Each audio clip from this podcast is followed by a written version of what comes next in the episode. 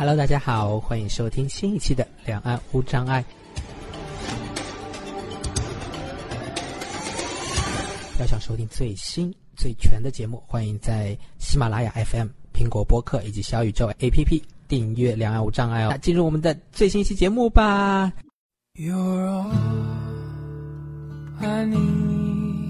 这一次邀请来之前的一位 Coda 嘉宾梦溪，Hello，梦溪。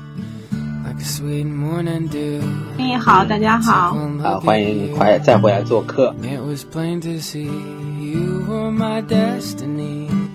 啊，如果大家了解梦溪或者听过上一期的话，大概也知道我们这一期为什么会回来。哦，对，看标题他就知道，因为我标题上面很明确的说我们这些主题。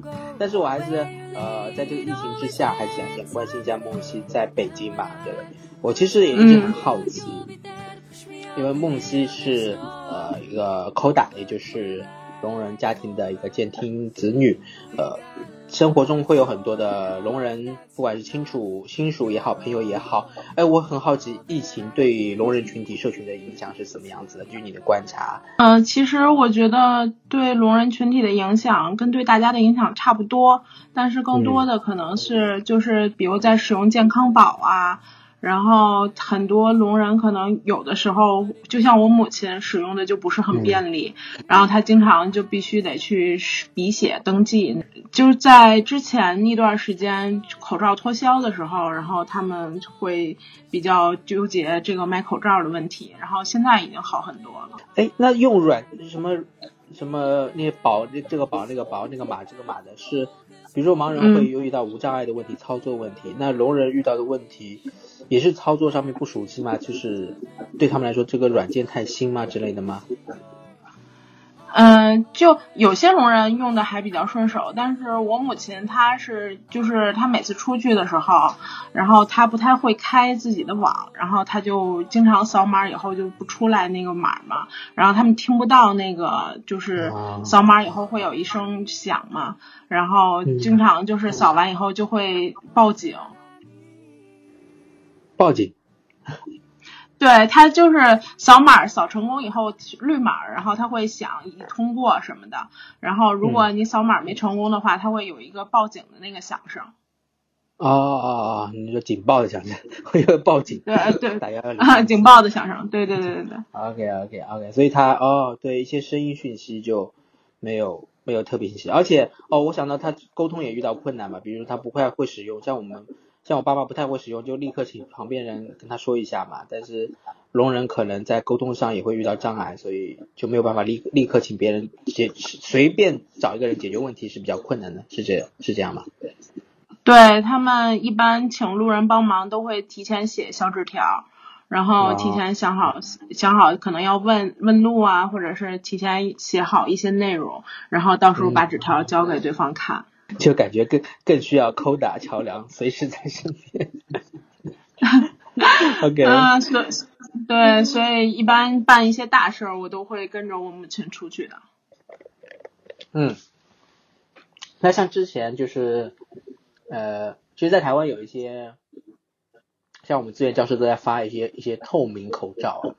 那你觉得透明口罩真正对聋人的需求，他们需求量大吗？就希望能看到嘴唇啊。或者他希望你，比如说希望和你出去，就希望我哎，我女儿戴个口透明的呃那个口罩，这样子方便我和他和你交流，会有这样子的需求吧？我觉得还好，因为就是像我母亲这一辈的聋人，他们岁数比较大，就是会唇语的其实并不多，然后所以就对透明口罩的需求还没有那么强烈的要求。我觉得透明口罩可能更多的还是演绎的一些需求吧。嗯。OK，哦，演绎的需求，嗯。嗯，那对对对打手语会有什么影响吗？疫情？对打手语，其实还好，其实还好，因为就面部表情，其实嘴部的面部表情没有那么多，我觉得就还好。嗯嗯嗯，对，OK，好，嗯，看来我还是我还是对手语有偏见，我把手语理解 就只有手的语言。你这样一说对哦，还有面部表情、肢体表情，我明明也有学过一些手语，哎，但真的是讲的时候就，哎，觉得手语这个名字是不是也太有点片面了？应该变成其他的语言，让让人感觉就是手部的只会动手一样。但其实很多时候身体啊、表情可以一起，对吧？嗯，还有还有，我记得还有还有一些语言是通过肩膀，就手臂的一些。放在手臂的哪个位置啊之类的都有不同。OK OK，好，那我们就切入今天的主题。今天主主题其实和手语也很有关，就是聊聊今年的奥斯卡最佳影片《Coda》，然后大陆翻译为《健听女孩》，台湾翻译为《跃动新旋律》。Rose and flows of angel hair and ice cream castles in the air. and feather canyons everywhere. I've looked at clouds that way, but now they only block the sun. They rain and snow on everyone. So many things I would have done but clouds got in my way. I've looked at clouds from both sides now, from up and down, and still somehow it's cloud illusions I recall. I really don't know clouds.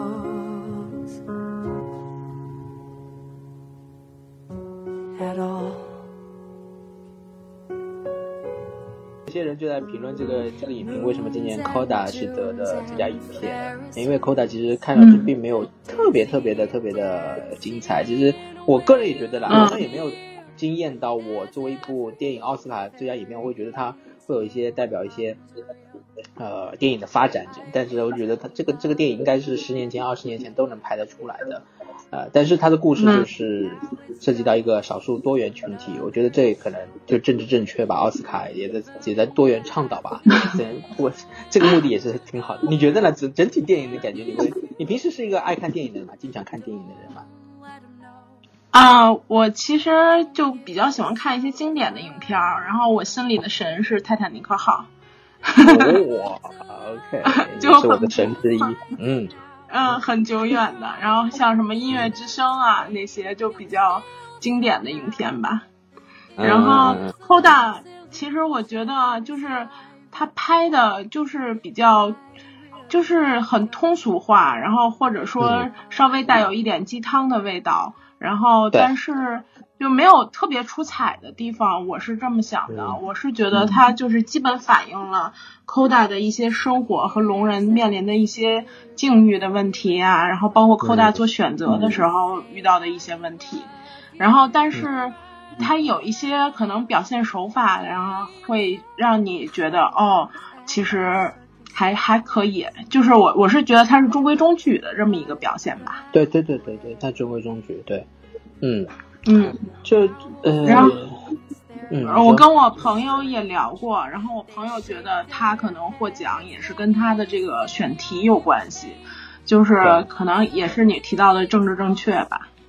嗯嗯嗯嗯，对，那那那这个，因为他选题或者说他的选演员也值得聊嘛。之前呃，就是看资料说这个女演员就是妈妈，这个妈妈她本身就是第一个奥斯卡的呃这个这个聋聋人。聋人的最佳女演员吧，曾经获得，她很小很小的时候就获得了吧。然后，嗯，这个爸爸还有这个哥哥都是都是聋人演员吧。而且拍这部电视电影的时候，这个因为因为这个妈妈本来就是一个名人了嘛，聋人演员里的名人，他也是一个奥斯卡呃这个影帝级人物，他就要求一定要用聋人来演聋人的戏份嘛。所以这部戏真的是很贴近聋人生活。这也是因为。正正是因为贴近生活吧，我觉得的确描述我们生活的剧，障碍者生活障碍文化的剧，它就因为我们这是我们生活，生活就是生活点点滴滴，所以它要接近生活真实，就是更是更像纪录片一样，它不一定有什么一定要有一个精彩瞬间之类的，所以也是很能理解的。我觉得这也是他没有出彩的地方，也正是他出彩的地方，这是出彩的地方。对对对对对，嗯嗯，对啊，就它比较贴近生活一点，然后同时它里边选了一些比较生动的打法，就是手语上比较生动的、比较形象的一些打法，然后可能会比较吸引一些人吧。对这个出彩，这个出彩，这个预告片里就有，对吧？就是关于关于一些性方面的话题的时候，手语哇表达的很生动，就是没有学过手语的人都能看懂啊，这就有 调唤起所有全人类的经验，特别有意思，是吧？给你的士兵戴上头盔啊！啊，对对对，很经典。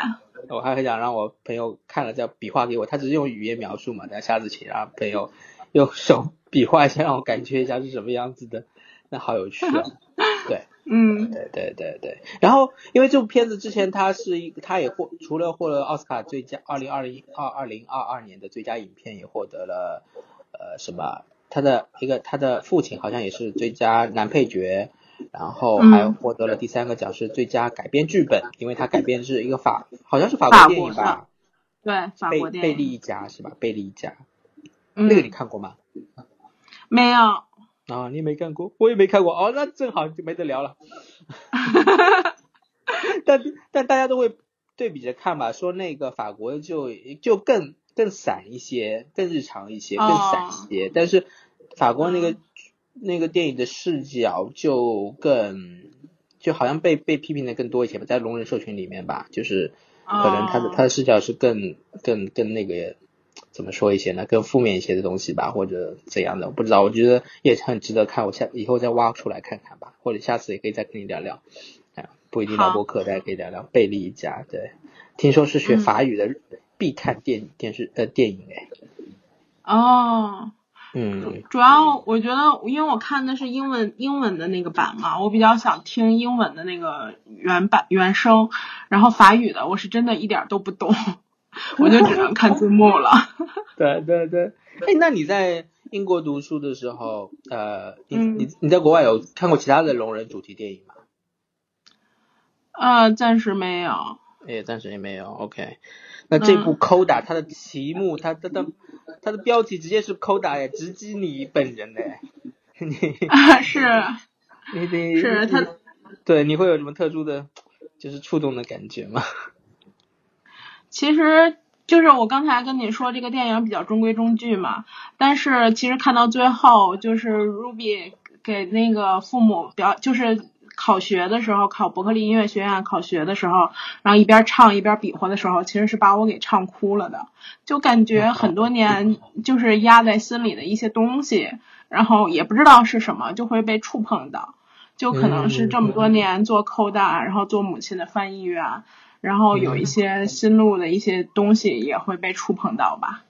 嗯，我觉得那个伯克利的面试舞台啊，就就非常奥妙，因为那是一个梦想舞台，那是个梦想舞台，但是梦想舞台 就还打着手语连接着家人，你知道吗？就是两个生命中最重要的世界，它就是在一起，就是分不开，分不开，但就是分不开的纠结，又有分分不开融合在一起的那种美好。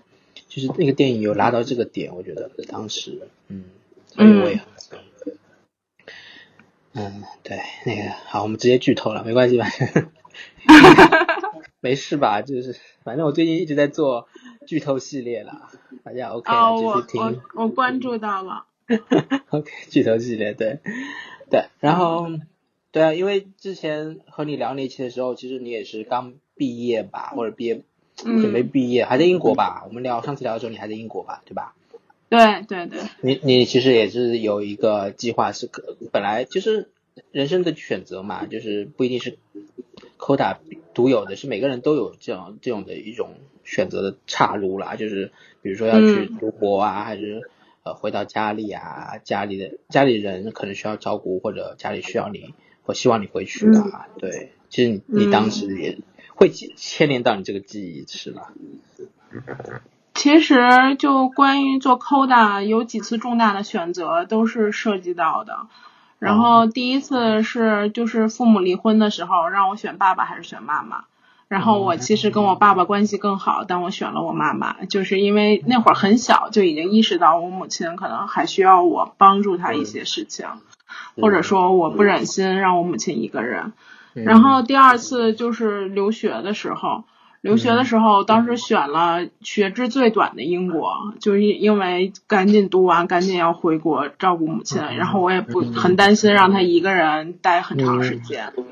然后第三个事儿就是读博的事情，就是其实已经联系老师了，老师都给了邮件了，但是就就是很犹豫，然后跟家里沟通，然后我父亲那边那个意思就是你可以带着你母亲一块儿读，但是我母亲就是她肯定岁数也大了，然后移居到国外的话很多不适应，然后同时又是聋人，对她来说挑战太大了，然后所以就放弃了。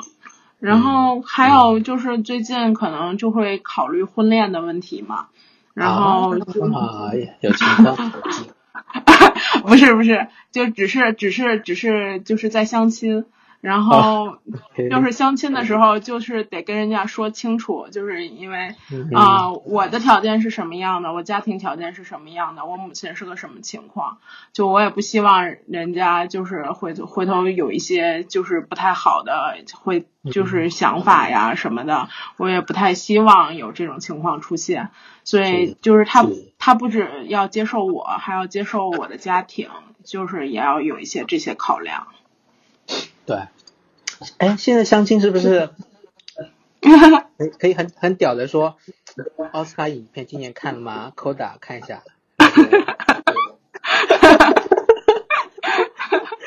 对吧？哎呀，你看，我在奥斯卡，嗯，奥斯卡最佳影片是拍我的，你知道吗？这样哦，以我为原型。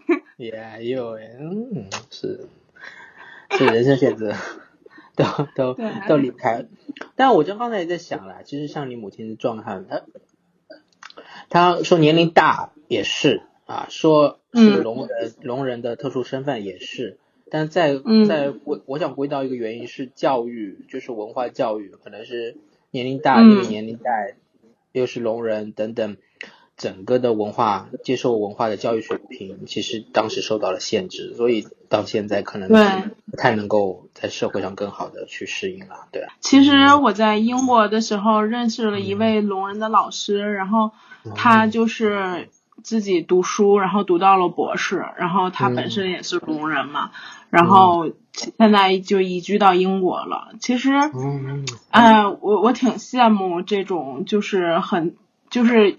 今年的那个就是感动中国的人物里边也有一个听障人士，然后也是，呃，我我记不清她的名字了，一个女生，然后然后考到了清华的博士，然后我我其实很羡慕这种就是有一定的平台呀或者自身努力呀，然后结合在一起，然后最后能闯出一片天地的情况。嗯。就是也是少数啦，冲出冲出去的有资源。对对对。你刚才英国英国的那位老师是杨军辉老师吗？啊，对。啊，OK OK。是，这年龄和你母亲肯定也差不多，对。对他，我跟他聊过我母亲嘛，然后聊聊过一些，然后他好像是四龙校，我母亲是二龙校。啊，OK。嗯。对，就北京，北京最早的四个聋哑学校，就那会儿还叫聋哑学校，现在都叫聋人学校了。嗯嗯嗯嗯嗯嗯，好，嗯好。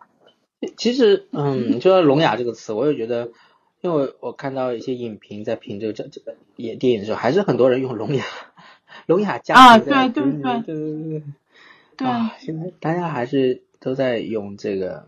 这个词，然后就觉得啊，这个真的是慢慢改变。其实这个片子在美国，令我也很惊讶的是，居然这部片子在美国，它它也是有一定倡导意义。它在倡导电影希望能加字幕这件事情，我就觉得哇，原来美国原来哦还没加字幕，对，就是就很多美国电影是不加，除了外文嘛，其实都不怎么加字幕的。那对聋人就很不友善嘛，聋人需要用一些设备嘛，那用一些设备。就是很麻烦嘛，那直接能放字幕该多好，但是所以所以就有聋人社群其实在倡导这个事情。那这个这部片这部片子因为是美国嘛，有英文片，但是它就加了字幕嘛，它也是让更多人去了解有这个需求。就是在这个时代，在今年二零二二年，美国还在倡导这个事情，就和在中国还在倡导就是要口述影像一样，我就觉得，嗯，其实大家都在努力，哪里其实哪里都完善，嗯。嗯，其实说到这个，我想起来，就我小时候，我妈特别喜欢看台湾片儿。后来我就我不明白，我以为是呃，就是喜欢看琼瑶啊什么的。后来她跟我说，是因为台湾片儿最早是有字幕的。哦，哇，对，对是。然后我后来也发现了，就是台湾的那个影片引进过来以后，最早都是有字幕的。然后后来内地才慢慢的就是字幕才发展起来的。哦，原来这样，嗯，嗯，哇，所以真的是这些东西，我们真的注意不到，注意不到。对，有些有些偏爱，只是因为更更适合自己的独特需求，适合自己的方式信息获取方式。嗯嗯，好，那那我们再聊聊这部片子，那个哦，回到这部片子，刚才聊到哪了？聊到他的。呃，演员对，嗯，演员，你你觉得就是手语啦？首先回到那个手语，就是你觉得演员演的真实吗？因为从你你接触人的社群嘛，当然我也接触，但是我没有看的，你用看的吧？因为因为在这个片子里手语打很快嘛，就真实真实的是这么快吗？啊，就就是这么快，就是这么快。对我有时候就是他们有时候打的很快，我有时候都会就是看错了或者怎么样，嗯，就就是因为我还是学语言学的比较早，然后学手语是比较后期嘛，然后所以我就是打快了以后我也经常看不懂，然后有时候我母亲还会给我再翻译一遍，就是他会用慢速，用适合我我能看懂的语言来打，就它有很多不同的速度，不同的版本。不同的速度、不同版本是什么意思？它不同的速度代表就是代表就是打的，嗯，不是，就是比如打的快，然后可能就是一个一一一道套一一套动作，打的慢是另外一套动作，然后打的慢就是比如那个动作，它会给你拆解的更细一些，然后而且就是打的快可能是一种说法，打的慢就是另外一种。就是动作没那么连贯的另外一种说法，然后但是你能看懂，就是这样的。啊，都是同一个意思，它肯定有不同。对，同一。嗯。对，就有点像说白话白话和说文言文似的，就是高阶的，就是文言文版，然后白话版的就可能更容易理解。嗯，对，因为因为就是就谈到这个快嘛，大家就大家觉得哦，怎么这么快？真的这么快吗？其实你说了是这样的，很快。如一一般就是不是以聋人文化为主题或者为主轴的电影，就是有一些涉及到聋人的，他可能这个聋人是一个很打的很慢，对，打的很慢，是不是？对对 对，为了塑造一个什么效果？你觉得这是？他也可能是因为演员本身不是聋人，然后他那个演员是刚学的手语，然后他也打不快。对，他他就是动作不会那么连贯。对啊，有可能是为了演绎那个细节吧，就是那个细节弄出来会呃很美或者什么，在这边停顿等等，总之我觉得是一些艺术效果啦。但就像啊，去拍盲人的电影会不会就是我们用读屏很快嘛，啦啦啦啦啦啦，一般人就听不懂。但是如果要让观众好像能知道我们在用读屏，是不是有盲人电影就会速度比较慢一些啊？好像早期也有类似这种做法啊。对这个。就让我想到这个蛮有趣的，真正贴近的就就是这么快，因为，哎，最快最惊艳就是那个刚才也说了，就是电影中有关于呃一些性方面的性教育或者性知识或者性，因为他爸在跟他说要要戴保险套啊，然后啊对对，还还要去医医院医院就是他们夫妻有一些性上面的性传播疾病的一些就诊，然后再聊一些这个东西。这个东西真的都在用手语在表达，我就觉得是太太太压抑了。但对你来说，是不是很少人经验这一块啊？嗯，是。就其实因为我母亲是聋人，我父亲是健听人嘛。然后小时候就我母亲跟我沟通一些事情，然后我父亲在旁边就很尴尬，然后我又我我想跟我母亲说，但是我又没办法，然后我手语又不好，然后就还得跟我父亲说，就比如说小时候第一次穿那个文胸。然后我那会儿就很抗拒，是因为我那会儿岁数比较小，发育的比较早，然后就会有小男孩会去摸你的那个后边的那个肩带儿，然后他他就会故意去摸，然后你你就不太想穿，然后我母亲就问我为什么不想穿，然后我就编个理由，我说因为勒得慌，然后我爸就会说一句说不勒呀，然后我我就心说你是女的吗？你跟我说不勒，然后我就会觉得。哎，然后，但是我跟我母亲沟通这个就很麻烦，然后包括我第一次生理期啊，然后我母亲也没给我就是有一些教育的内容，然后我跟我父亲说的时候，我父亲还一脸讶异，但他也不好意思教育我，然后所以就这个些话题就是都是有一些缺失的，然后大部分的时候可能就是慢慢自己成长起来吧，然后就知道怎么就是。包括上初中的时候，然后因为我母亲就是买文胸，她是不知道有罩杯这么一说的，她只知道有底围，就她会买底围合适的，但是罩杯不合适的。然后有男同学就会在学校就会说啊晃悠，就是就是反正就是穿的不合适，然后我我就会挺伤心的，但我也不会跟我母亲说，然后可能长大以后就会自己去挑内衣什么的。嗯，还好在你长大的时候。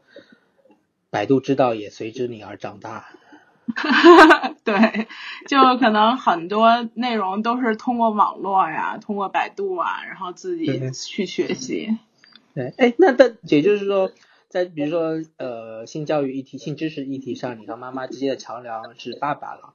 那那那他是会帮你沟通吗？就是你有第一次在爸爸的手中手语中看到了一些你不知道他表达的内容，是什么样的感觉吧？就是，哎，你很多手语可能是你爸教你，对不对？对。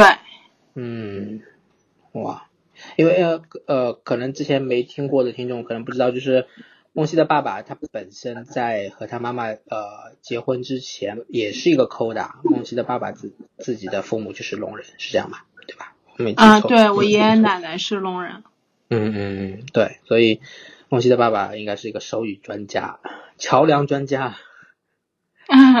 桥梁工程师级别，对他，他他其实我我有印象的，就他说到就是家里是自己是抠的这件事儿，他跟我讲的，我印象最深的一个事儿是，就是他上课的时候插话，然后老师就会骂他，然后骂的那句话是怪不得你爸妈是聋人，然后因为他们的话都被你说了，然后我就觉得这个话实在是太伤害一个 抠大的心了。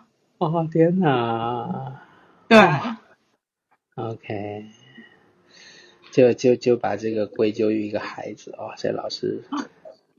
对，我就觉得可能就是可能他，就像我父亲语言可能发展的比较好，可能也是就是一种补偿吧。就是因为父母可能很就是沟通上的一些不便利嘛，然后他可能会发展的语言这方面他会比较形象，或者说他手语会比较好。然后，但是作为老师，我觉得你教育学生的时候，如果这么说的话，就是太伤害一个小孩的心了。尤其他的父母是就是聋人，他本来就已经就是。可能他可能自己不自卑，但是可能这么被你一说，就是会被说成自卑了。对，这这本身其实是很很啊，很攻击性的，对，很攻击性的，很攻，非常非常攻击性。因为本身他就把一方面是把残障给呃罪孽化了，认为这是一种罪，然后一定是因为做了什么才会这样子。然后第二是把这种罪归于一个小小孩，天哪，真的。对。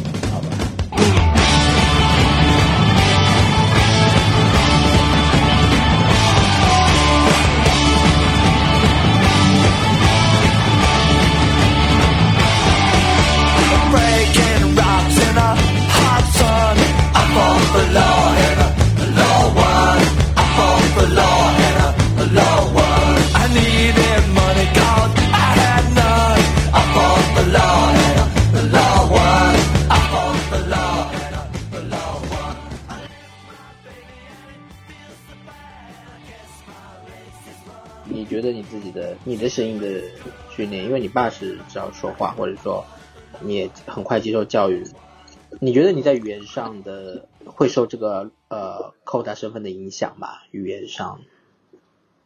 我觉得我语言上就是还可以，但是我有时候会更希望我能更融入聋人的社群，就是因为本身我是健听的嘛。对。然后我的手语可能就没有像我父亲那一辈儿那么好，然后因为我长大的过程中可能更多的跟父亲交流，然后跟母亲交流的这块儿就有缺失，所以有时候我会觉得我自己做的很不够，就因为我认识一些扣大的叔叔，或者是就是叔叔辈儿的那那一辈儿的人，然后他们可能在法院做翻译呀，在做导医呀。然后再做很多，就是希望能更有利于聋人社群融入社会的一些活动。然后，但是我就可能能力比较有限。然后我目前就想做聋人的心理咨询。然后，但是就是还是需要再继续修炼我的手语。嗯，OK。嗯，这这个跟我跟我要做就是英语的心理咨询一样，都是要修炼。就是。都是可以，可以做，可以勉强做，但总觉得还是差了一点。嗯嗯嗯，是，对。那呃呃，那个这个监听女孩里面还有一个角色啦，我觉得和你又不太一样，就是她有至少有个呃，她是什么哥哥吗？她有个哥哥，对。那在贝蒂一家是个弟弟啊，就是这个这个蛮有趣，一个弟弟变一个哥哥，反正这里面的一个改编编剧，我觉得很有意思。哎，但是对你而言，我觉得我就想问你，是不是觉得啊，自己怎么有一个哥哥，有一个哥哥，你可以有更多的空间去给自己的梦想？你有没有想过自己也多希望有另外一个呃一起？啊，我真的想过，然后我是真的特别渴望有一个哥哥，就然后我就感觉我不是老大，然后我可以就是偷个懒呀，或者是我不是那个 only one。然后不是妈妈唯一的女儿，然后我就可以偷个懒呀，或者有时候开个小差什么的。然后我也，我我也是真的希望能有一个伴儿，就是跟我一起，就是照顾妈妈或者是怎么样。对啊，对啊，因为就就是你不仅仅是个 Koda，不仅仅是个监听女孩，你也是一个你自己马梦溪这个人，你希望有自己自己的空间。对对对对。对。嗯，那那个。片中就说了，妈妈就说啊，就是 Ruby 就问妈妈，你有没有想过，你生我的时候，你希望我是也是聋人？妈妈说是的。嗯。你你妈会这样吗？也有聊过这个部分吗？哦，因为我母亲的那个就是聋人，是因为她三岁的时候大脑炎发烧烧的，就不是遗传类的。OK。所以她当时就不用想。对对对。对我肯定就。就不会是聋人，也不能说肯定啦，就是几率会比较小会是聋人。嗯，不过这个情节我以前在聋人文化中、人人社群中是听过，是真的有这样子的。呃，就觉得你你在你在对啊，你在北京的龙人圈是不是也有这种情况？就有遇到真实的案例吗？类似这样子的？就我有遇到过去做遗传咨询的聋人，然后就说生女儿是多大的概率，生男孩是多大的概率。然后他们可能就是他们是想要健全的孩子，然后他们就会考虑就是尽量能生成男孩或者女孩，就是他们会去做遗传咨询，会算那个概率。然后其实我挺能理解妈妈说的那个，就是如果都是聋人的话，可能这个连接会更深一点。然后如果有一个健听的女孩的话，可能就是她怕孩子跟她的那个链接会少很多。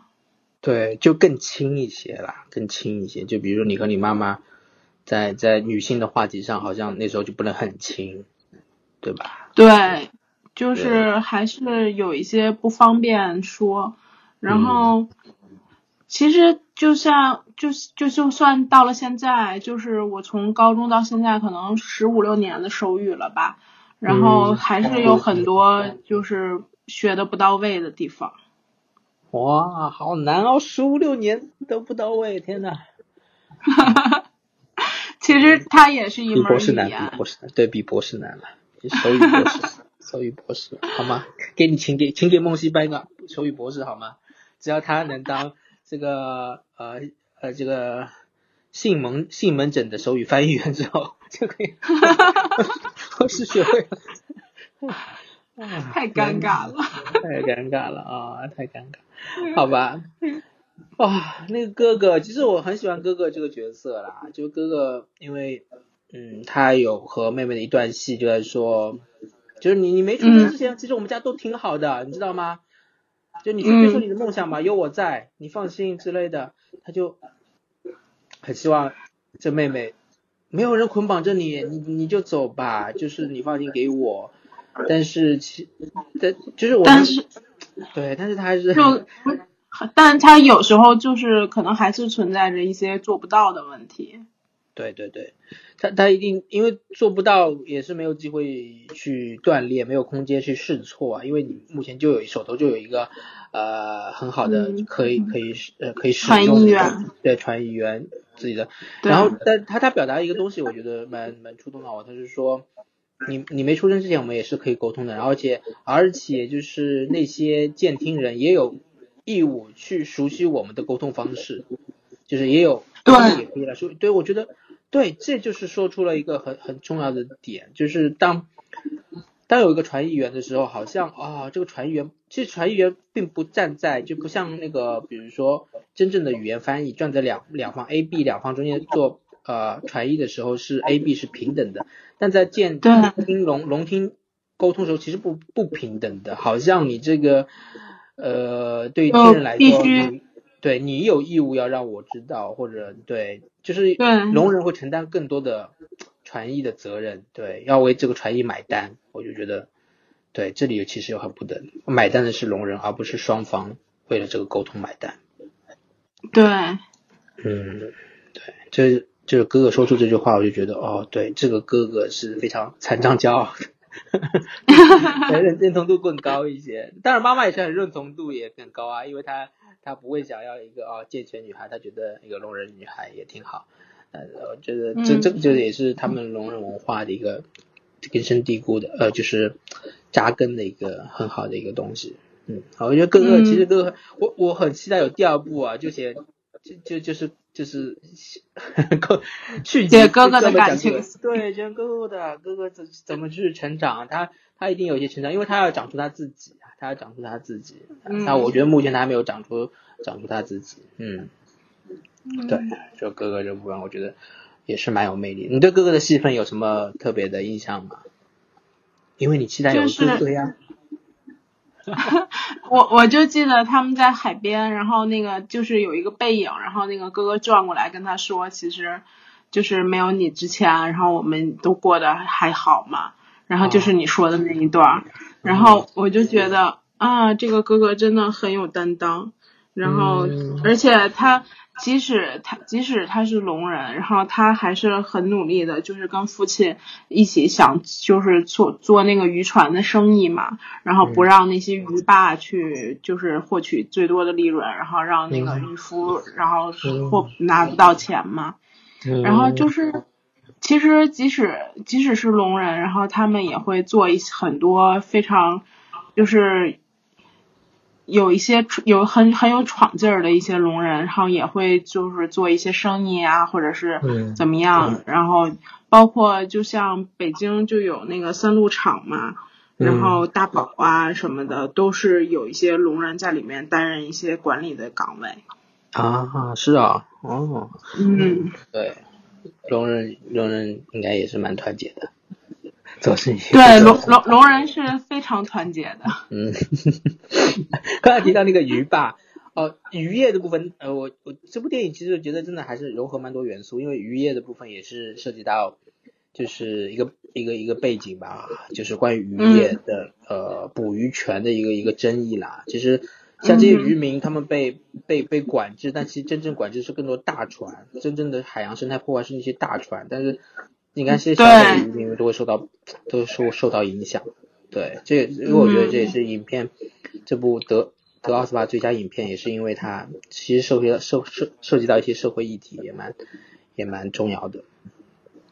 然后，嗯，鱼霸的环节，我觉得那是一个小社会，就是他不会把这个，我觉得这也是编剧或导演很好的地方，他把这个 Coda 的事情就放在一个很小小的社会中去反映，没有扩展太大，就是一个小渔村捕鱼的一个社群。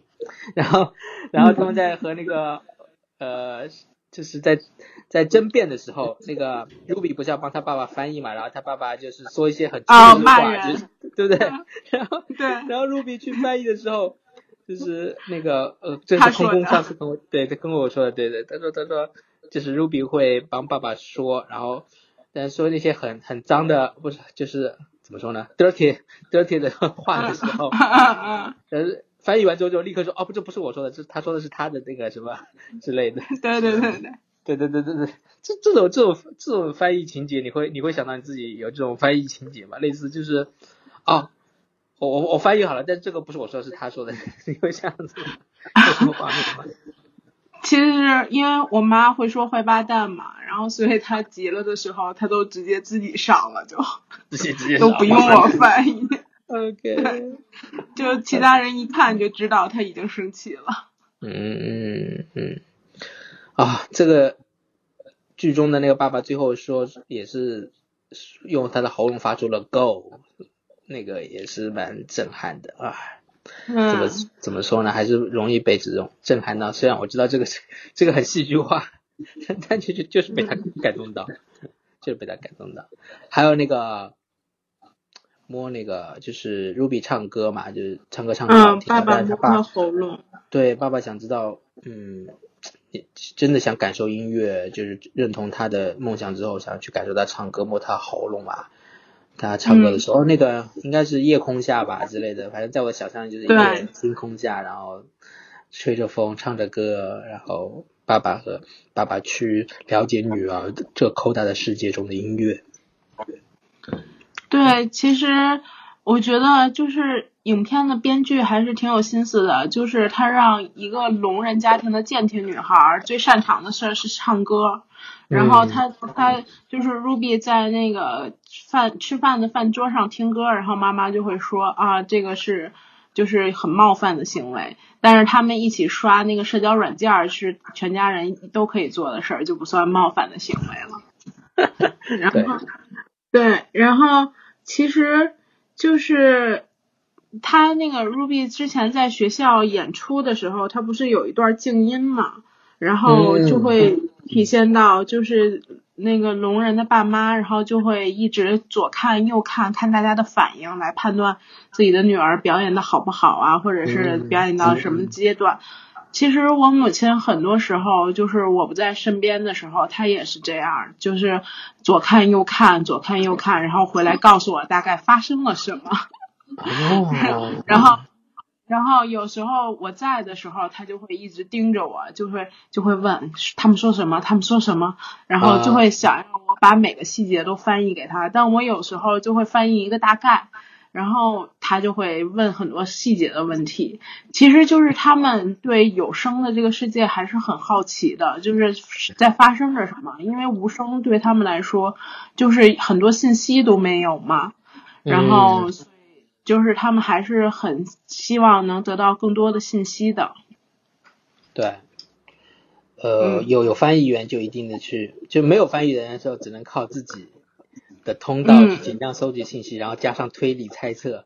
然后有翻译 员就很依赖翻译员，跟我一样啊。我去看看东西，如果有个朋友在，我一定会说，哎，刚刚这里是什么？就是比如去逛什么。去逛一个夜市吧，那我如果一个人去，就嗯听声音、闻气味，然后如如果有人的话，我就说，哎，那边是卖什么？这边是卖什么？不停的问我是需要一些实用信息。对，一样的，一样的。然后那个你说静音，就是这部片子导演去呃，当 Ruby 在舞台上唱歌的时候，有一段静音嘛，好像是让听众、观众朋友们去感受他爸妈是如何去欣赏他女儿的表演的嘛，对吧？那种静音的一种嗯呃影片拍摄的设计，嗯嗯，对，嗯，你你自己会去这样类似这种静音去了解妈妈的世界吗？或者嗯，对聋人的世界嘛？因为这种嗯。类似一种体验吧，为了让大家体验，但真正能体验到嘛？我自己是画一个问号啊，因为这个就我就想到也是回回到盲人盲人社群中，就是你蒙上眼睛就可以去体验呃盲人的部分嘛，呃，可是盲你蒙上眼睛，你体验到的就是恐惧，第一期恐惧、焦虑，不知道去哪里。但这个感觉不一定是盲人的，呃，盲大部分盲人已经过了这个一开，这是初始阶段的一些一些情绪，但是并不是这样。那可能是对我来说，现在体验到的更多是好奇，对没有讯视觉信息的那种好奇，它反而是更正向的一种情绪。蒙蒙上眼睛，你可能体验不到那种好奇，体验到都是焦虑。那静音的时候呢？对对我而言，静音的时候，其实对我而言，我就觉得，哦，他刚才上前十秒在唱歌，然后突然静音了十秒，在我脑中这段旋律就自动在在继续在演绎，就是对对对，咱们会脑补，对，会脑补，所以我就觉得这应该不是他爸妈的感觉吧？就是他爸妈应该不会去脑补，他应该就是在看，还是一种还是一种无声的感觉，但是。对于你已经听过声音的音乐的人，然后你特别是你已经听过 Ruby 唱了一两句了，你再关闭那个声音通道，其实你根本就没有办法体体验到那个无声，嗯，那只能稍微的感觉一些吧。对，你觉得？我觉得他他可能就是一个对比的手法吧，可能就是上一秒还有那个声音，然后下一秒虽然你在脑补，但是你也能感受到一部分静的那种感觉。嗯嗯，就主要还是一种对比的手法吧，包括就是 Ruby 最擅长的事儿是唱歌，然后但是就是家人就都是聋人，然后他我觉得他可能选唱歌这个天赋也是一种对比，因为其实很多监听人的那个就是监听女孩或者啊也也不是就是 Koda 很多 Koda 就是擅长的事不一定是唱歌，但是他却选了这样的一个故事。嗯，是，是，那那回到刚才你说的那个夜空下，然后父亲去了解音乐是什么，摸他喉咙这个画面，嗯，在你生活中会有吗？就是对摸喉咙这种画面很惊艳，他会你妈妈的摸啊之类的，会有这种通过触觉来了解声音这种呃这种真实的经验嘛？在你？接触的这个社群中，呃，不会。然后，但是就是他们会，就是通过一些震动，他们会有声音的感觉。就包括有一些就是聋人的表演艺术团，然后他们那个音乐都是摸音箱，摸音箱，然后去感受那个音乐的律动，然后去跳舞。然后我母亲就是因为我们家隔壁正在装修嘛。然后这两天，我母亲就天天感觉到各种震动，震动刺激是不是很开心？还会随之而舞吗？不是，他觉得挺烦的，因为隔壁装修，感觉和你一样，的，觉得烦。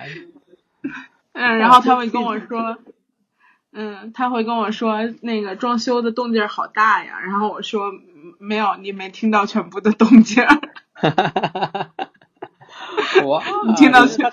对，原来他即使感觉到震动也会觉得烦哦。哇，装修实在太讨厌了。但是没办法嘛，就是装修都是每家必经的嘛。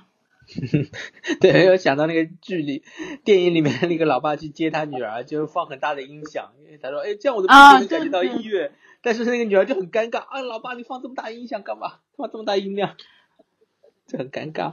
其实，就是我妈有时候也会让我觉得很尴尬的一点是，就是，呃，就是老爸会说一句，就是说臭屁的作用，就是为了让聋人也能体验，就是闻到那个味儿嘛。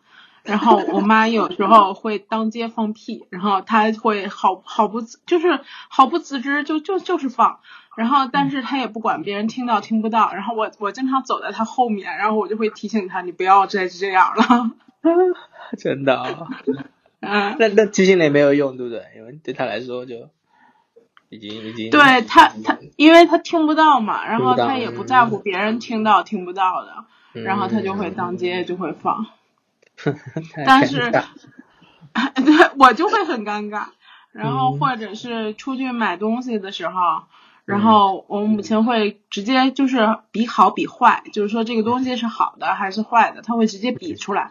然后我就经常跟他说，你不要比出来，然后你就看过了，你觉得不好你就不要买就可以了。但是他们交流的过程就是他就会直接比好比坏，然后你比好比坏的话，人家还是能看懂的。就是我感觉就是对我感觉他就是可能不太在意别人的那种眼光了，已经。啊，那我我也能理解，我我有时候也不太注意自己的外表，自己看不见，也当人家看不见这样子，嗯，很随意。OK，那回到那个摸喉咙画面，其实我跟你确认一下，其实你在，就是你妈会不会哎，你摸摸，哎，我女儿外貌长得这样子啊，我很想了解有更多女儿，比如我女儿的声音是什么样子，音色怎么样子，她会摸摸你喉咙啊之类的，会这样吗？没有，没有。没有。但但我也我也没问过他好不好奇我声音是什么样。对呀、他但是嗯对，我我觉得我可能有机会要问问他，就是好不好奇，就是我我的声音是什么样儿啊？然后嗯。对，因为声音也是一个就是一种了解人的方式嘛。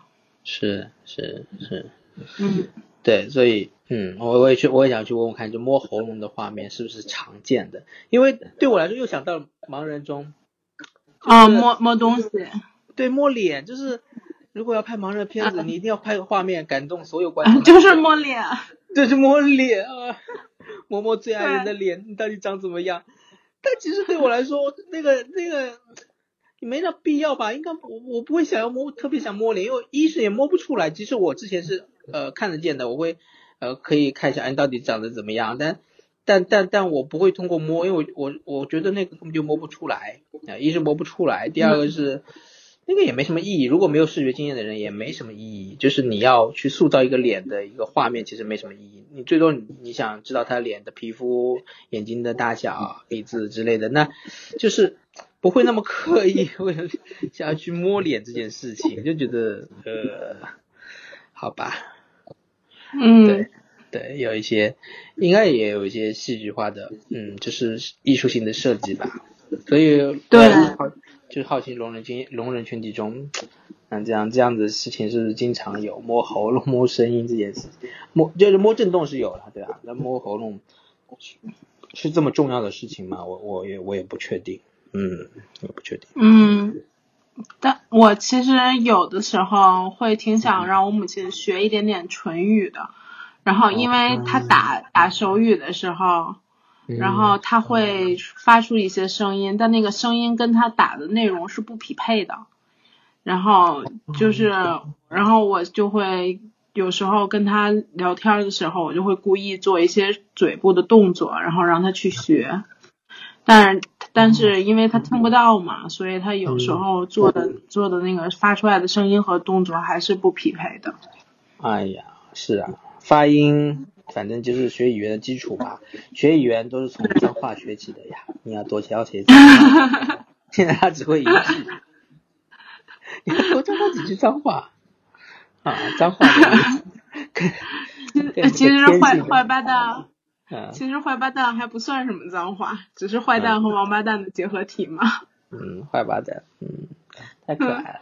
OK，啊，好，我觉得这片子，嗯，哎我刚才还想聊什么，我突然就忘记了。你你有想到什么吗？这个片子还有什么触动点还没有分享？一直我在我在说，不好意思。你还有什么想啊没事？嗯其实就是我想说，就是 Coda 可能更多的时候就是做了传，就是桥梁和翻译员的工作嘛。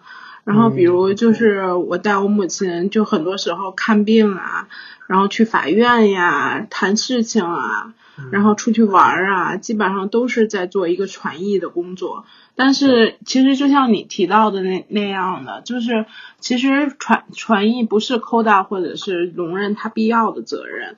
其实健全人也有这个义务去，就是如果你想去沟通的话，你也有义务去了解他们，然后包括可能通过写字的形式啊，通过打字啊什么的一些形式，然后可能你也有跟他们沟通的这个需求的话，就不能把就是沟通的这个责任全部交给聋人或者扣打。嗯嗯嗯，对，这是共同的一个责任。嗯之前之前也是那个一个听障朋友，呃，当然为什么听障朋友和聋人又有一些不同吧？可 能有些听障，所以我现在说听障朋友，我的朋友是听障，他他不是以手语为主，他还是以口语为主，但是他会带助听器，他也会带人工耳蜗，然后人工耳蜗非常贵，然后他会觉得啊这个钱其实我我打手语也可以，但是就是为了和监听人沟通，所以他要买人工耳蜗，但这个人工耳蜗的钱就是他他得全部承担啊，我觉得当时他提出的时候，我也是第一次意识到这个问题，沟通是。啊，两个人的责任吧。两个人如果想要沟通，那应该同等的去付出一些努力。嗯，但是在聋听互动的上面，好像就是聋人被被被被被被压迫或者被迫的去要要去更多的承担这个责任。嗯，而且听人还会不耐烦。对，就就是有一次，我我我们就是有很多聋人一起去一家餐厅。然后他们点餐的时候，然后因为聋人他要比划就是吃哪个东西嘛，然后点餐员就很不耐烦，就想把他们轰到一个角落去，因为会影响他那个点餐的进度。然后当时就有聋人就会说啊，我觉得我们好像受欺负了。然后我当时就觉得啊，确实是，就是你你不能把这个交流的这个成本或者说交流的这个都压压给聋人。然后，其实我觉得聋人社出就是聋人社就是群体很团结，但是也有一个现象挺逗的，就是聋人听那个健听人、听障人士、聋哑人，就是他这个有很多不同的称称呼，然后每个阶段，然后用不同的每每个不同种类的。就是残障形式，然后用不同的那个说法，就是有有的人会认为我就是聋，我是聋人，然后有的人会认为我是听障人士，然后他可能中间还会有一些撕裂的东西。对，这里就就就很有，这就很有意思了，呃这是更更多元的一个部分。对我自己就觉得我呃很不了解啦，其实再深入一层，我自己都很不了解。对，嗯，呃，不知道智障和聋人之争是什么样子。我是在那个残残障无国界的那个群里，然后看看看到就是有提到就是聋人和听障人士之间的一些撕裂，就是 是以手语为主还是以这个口语辅助为主的？对对对，这个很有趣。嗯嗯，好，那我们差不多，我们今天也聊到这里。你还有好，谢谢志明。没有了，就到这里了。好呀，嗯，好，谢谢你来分享，再次来分享 Coda 经验。谢谢君毅，谢谢大家，再见。好，下次再见啦，啊，拜拜拜拜。Awake in this city, streetlights are on, and the dawn feels like ages away. I'm here every day. could see the daybreak over the ocean As the sun burns the fog and I'm starting anew. Out in the blue. Through the calm or the storm You're with me now and then. By my side, nothing more.